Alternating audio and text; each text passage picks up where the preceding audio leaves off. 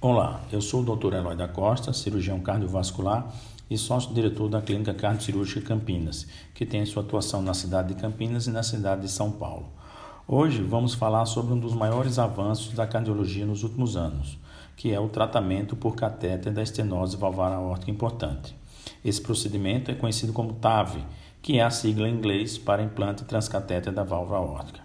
Gostaria inicialmente de fazer alguns comentários sobre a estenose valvar aórtica ela, que é a doença valvar mais comum no idoso, e aproximadamente 7% da população com mais de 65 anos apresentam doença degenerativa da válvula aórtica.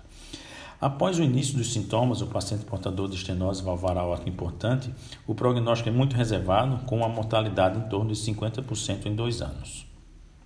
O primeiro procedimento deste tipo foi realizado com sucesso em humanos em 2002 por um médico francês chamado Alain Cribier em um paciente considerado inoperável pela equipe médica na época.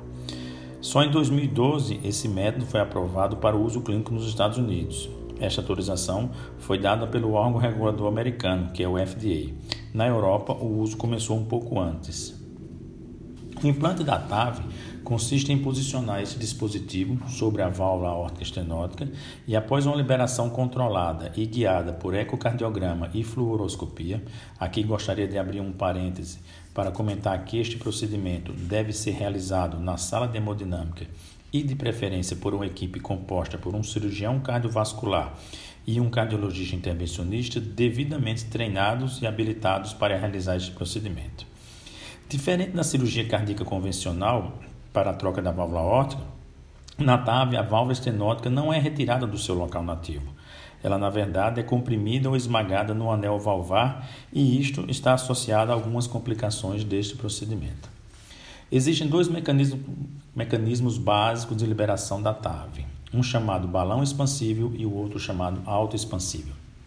No primeiro caso, como o próprio nome diz, a prótese é crimpada sobre um catéter balão e, com a ajuda deste, após ser posicionada no local desejado, ela é devidamente expandida. Já no sistema denominado autoexpansível, o mecanismo de liberação conta com uma característica do metal que compõe a estrutura ou suporte da prótese, que é o nitinol. Essa prótese é colapsada ou crimpada dentro de um catéter ou bainha e, através de um mecanismo de liberação, a estrutura metálica apresenta uma memória estrutural, o que faz com que ela recupere sua forma original associada a uma grande força radial.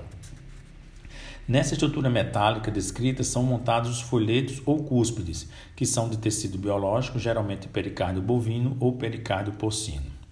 Para o implante da TAV existem várias vias de acesso. Mundial, mundialmente, a mais comum e a principal é a via de acesso através da punção da artéria femoral direita ou esquerda, denominado acesso transfemoral. Existem outras vias de acesso que são chamados acessos alternativos. Por exemplo, temos a abordagem transapical do ventrículo esquerdo, transcarotídeo, transaxilar, transaórtico e transcaval.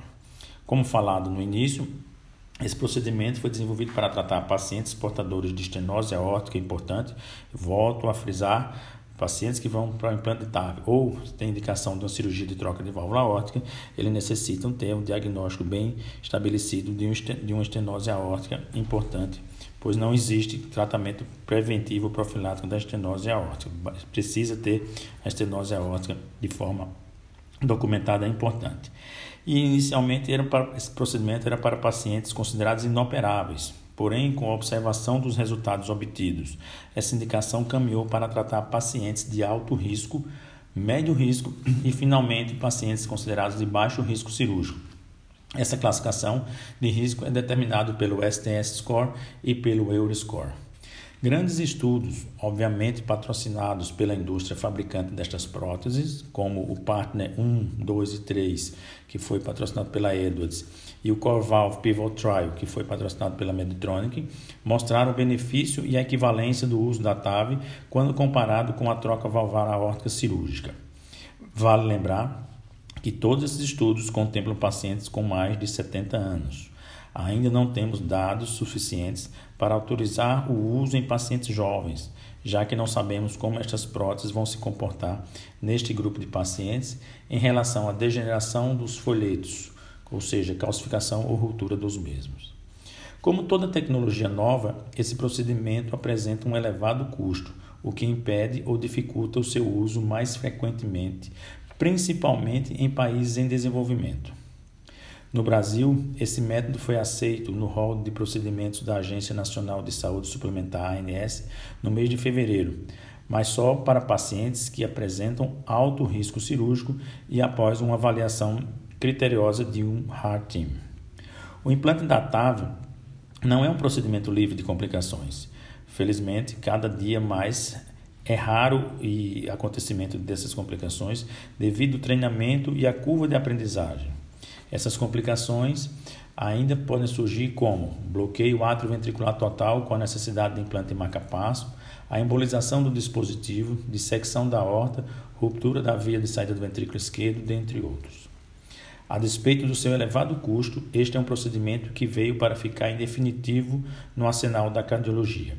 Existe uma perspectiva de que em 2025 sejam realizados aproximadamente 300 mil implantes de TAB ao redor do mundo.